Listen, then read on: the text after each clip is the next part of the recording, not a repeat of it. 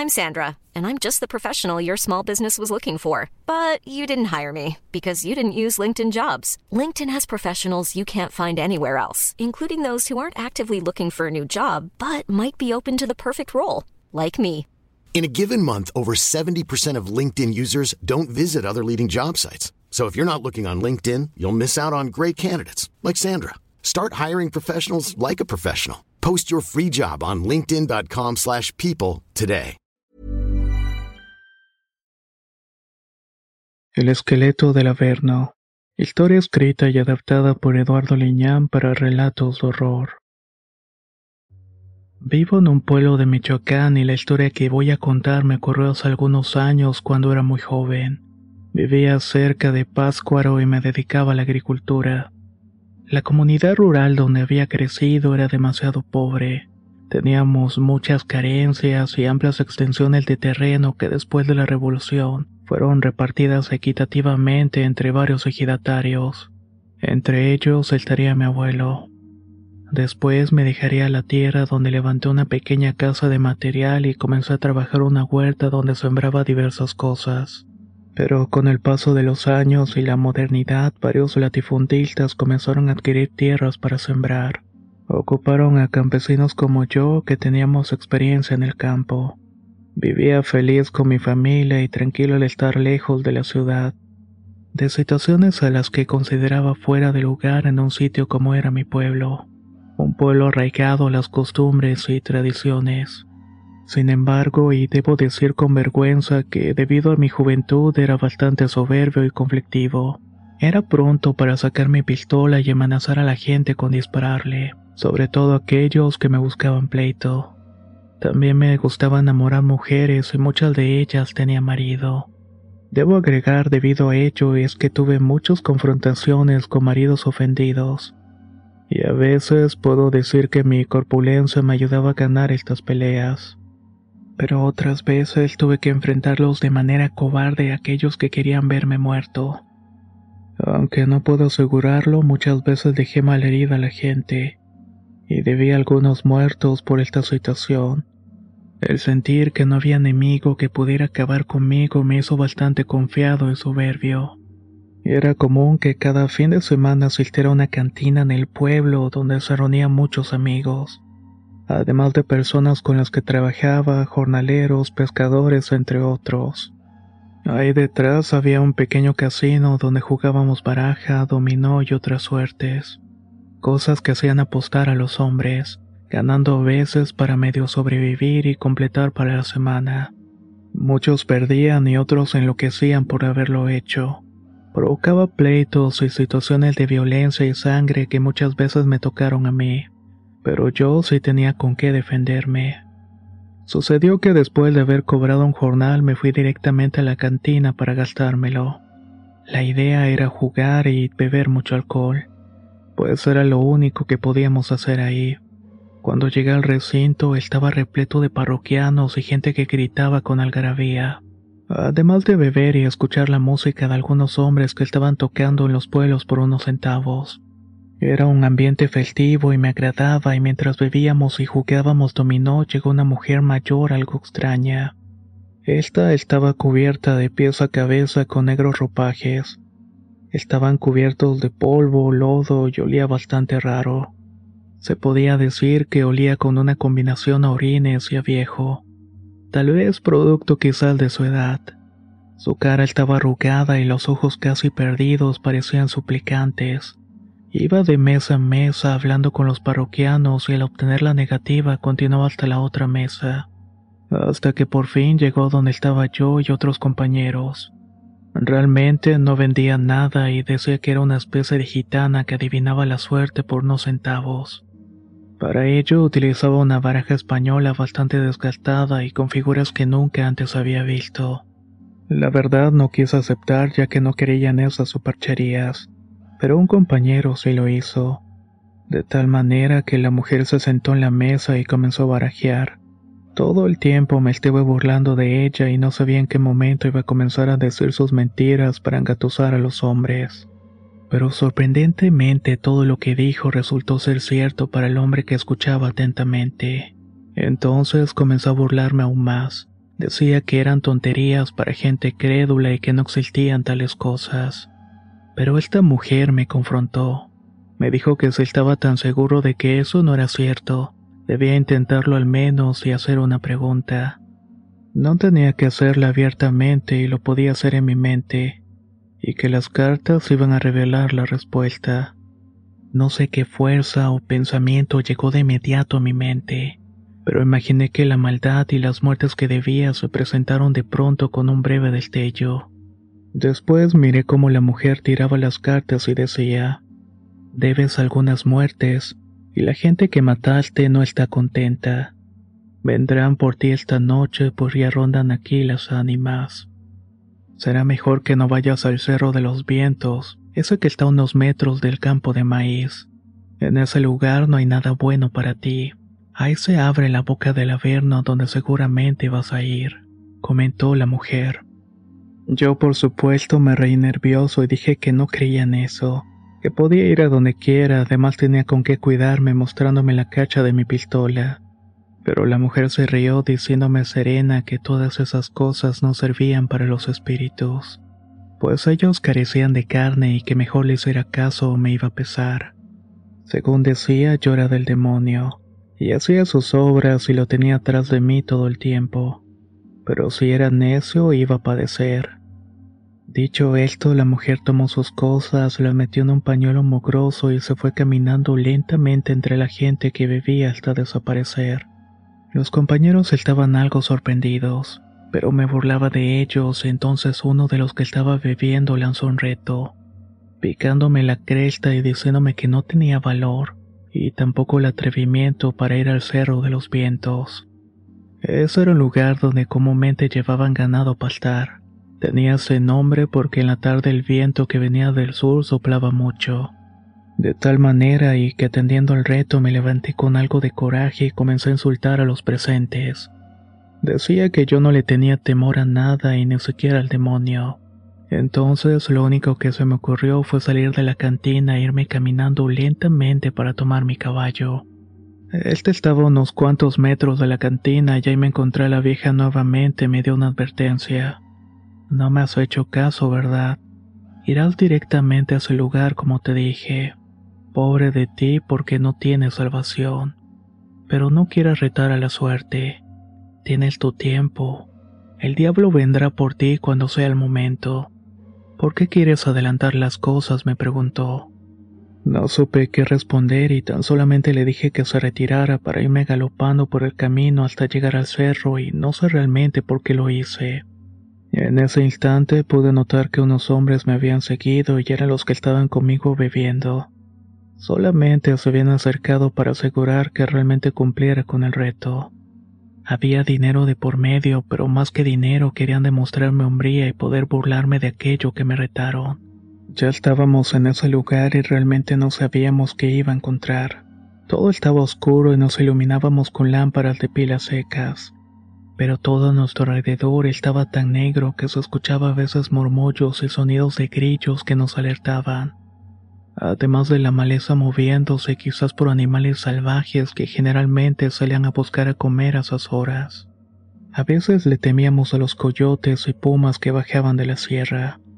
Casi siempre andábamos armados por esta razón. Pero yo no le temía la oscuridad. Muchas veces había caminado solo durante las noches madrugadas escuchando únicamente el murmullo del viento. La luna me acompañaba en muchas ocasiones pero ahora estaba totalmente oscuro. Apenas se podía mirar un par de metros adelante, pero algo llamó mi atención. Por ese lugar vivía un viejo campesino que tenía un campo de maíz cerca de su casa. Pero después de muchos años de trabajo el hombre murió solo. Había dejado toda la propiedad abandonada y al no tener familiares o herederos. Incluso su pequeño jacal aún se podía mirar entre las espigas y la maleza crecida alrededor de esta. Muchas veces llegábamos a pernoctar aquí cuando nos ganaba el sueño, pero era un lugar lleno de limañas y serpientes que no era seguro por muchas razones. Así que nos acercamos lentamente y a poco a poco. Los murmullos de la noche y los ruidos característicos del monte comenzaron a apagarse, hasta que en un punto se quedaron completamente sordos. Solamente escuchábamos nuestras voces y los demás decían que eso era demasiado extraño. Que lo mejor era que nos fuéramos de ahí, pero yo estaba obstinado en mirar cerca de la casa. Tenía el presentimiento de que algo iba a encontrar ahí y era cierto. De pronto miramos la presencia de alguien cerca de la casa, una sombra difusa de alguien que estaba ahí caminando de un lado hacia otro. Tan solo les pregunté a los demás si habían visto lo mismo que yo. Ellos afirmaron diciendo que quizás se trataba del ánima del viejo campesino muerto, por lo que sin demora y espantado los jinetes salen galopando hacia el camino para regresar al pueblo. Me quedé ahí estático queriendo saber quién realmente estaba ahí. Me fui acercando lento hasta mirar que aquella presencia se quedó de pronto parado en lo que había sido la puerta de la entrada del jacal. Pero a medida que iba acercándome, el temor y el espanto se fue anidando en mí. Comenzó a crecer en cada galope del caballo hasta que finalmente la tenue luz de mi lámpara iluminó el rostro de aquello que era un cráneo. Sé que pudiera parecer increíble, pero lo que estaba viendo era una extraña calavera, el cuerpo de aquello también era un esqueleto. No sabía realmente cómo reaccionar, pero al estar frente a su osamenta comenzó a mover la quijada. Era como si intentara decirme algo, haciendo un ruido peculiar de chocar los huesos entre sí. Era un sonido interminable y macabro que me iba a quedar por siempre de recordatorio. Quise retirarme asustado, pero el caballo estaba pasmado de alguna manera. No respondía a los arreos que le estaba dando, hasta que finalmente aquella cosa se acercó demasiado hacia mí y al caballo. Este se levantó asustado para después dejarme caer en el suelo pesadamente. Poco a poco me recuperé del tremendo golpe que sufrí y miré a mi caballo correr asustado relinchando hacia el camino. Se perdió entre la oscuridad y quise intentar levantarme para alcanzarlo, pero fue inútil. Entonces empecé a escuchar los huesos acercándose hacia mí pero además pude notar que aquella cosa estaba vestida y traía unas botas con espuelas. Estas sonaban a cada paso que iba dando, haciendo una visión macabra de un espanto que no entendía realmente por qué estaba ahí. En cuanto salió hacia mi vista pude distinguirlo mejor. Noté que en realidad de las cuencas de esa calavera intestaba un par de ojos brillantes que me miraban con detenimiento. La quijada se abrió moviéndose de una forma extraña para después dejar salir una voz de ultratumba que me dijo, Mariano, tu hora ha llegado.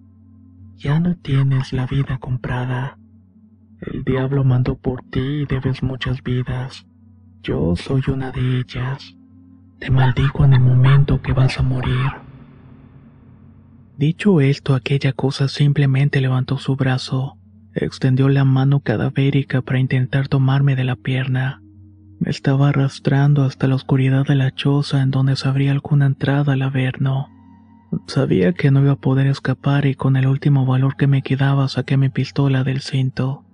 Comencé a vaciarla, pero fue inútil. No había carne y no había nada con que pegarle a las balas.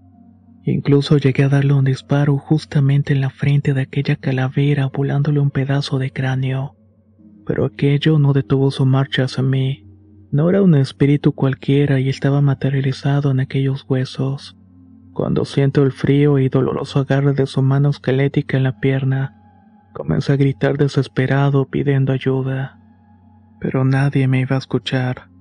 Sentía que aquella cosa que me estaba arrastrando y por más intentos que hacía para querer liberarme de su garra, esa cosa jalaba con más fuerza.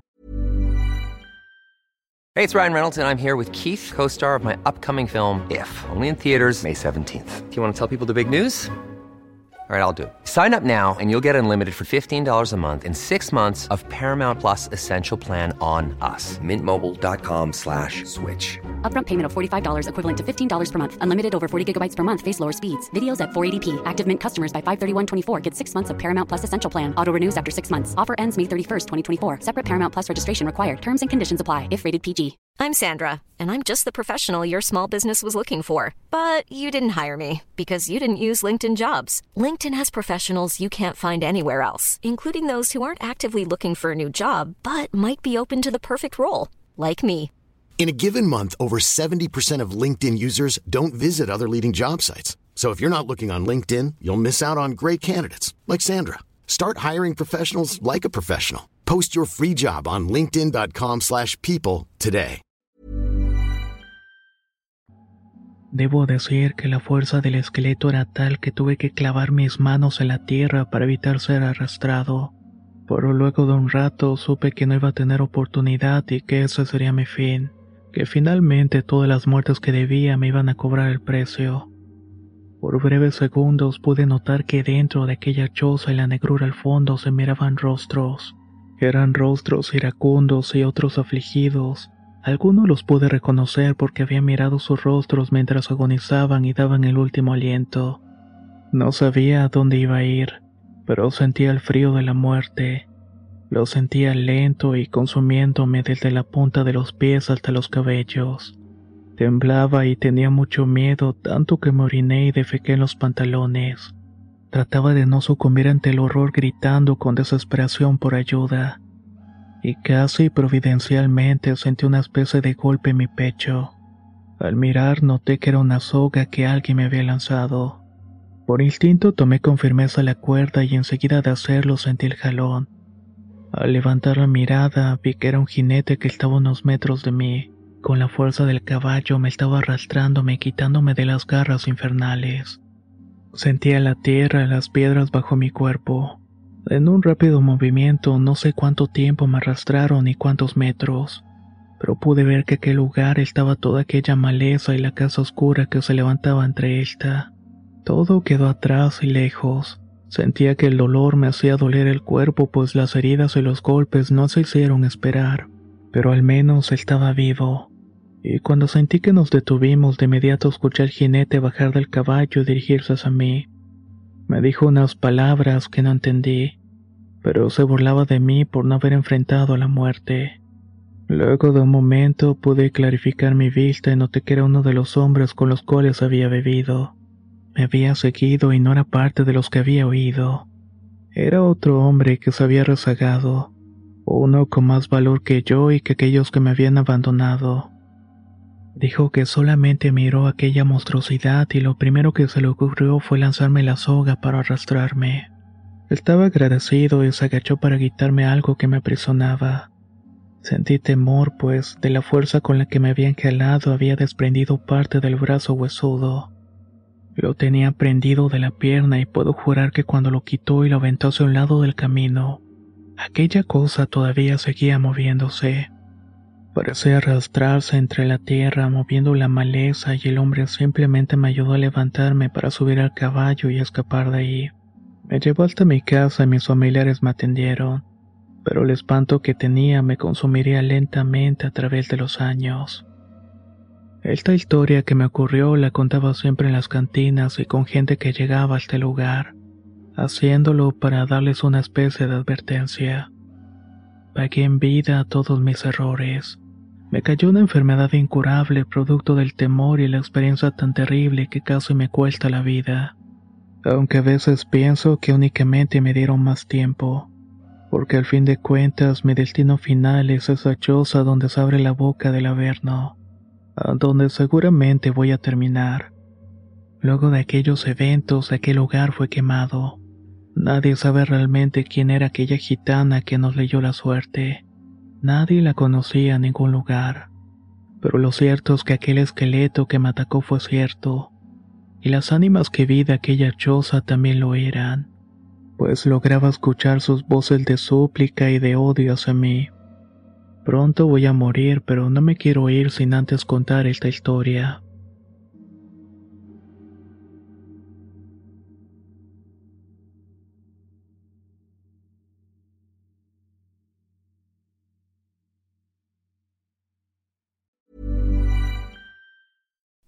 Would you like to look five years younger? In a clinical study, people that had volume added with Juvederm Voluma XC in the cheeks perceived themselves as looking five years younger at six months after treatment. Look younger, feel like you. Add volume for lift and contour in the cheeks with Juvederm Voluma XC. Reverse signs of aging by adding volume to smooth laugh lines with Juvederm Volure XC. For important safety information and to find a licensed specialist, visit juvederm.com. That's J U V E D E R M.com. Not for people with severe allergic reactions, allergies to lidocaine, or the proteins used in Juvederm. Common side effects include injection site redness, swelling, pain, tenderness, firmness, lumps, bumps, bruising, discoloration, or itching. There's a risk of unintentional injection into a blood vessel, which can cause vision abnormalities, blindness, stroke, temporary scabs, or scarring. Talk to a licensed specialist to find out if it's right for you.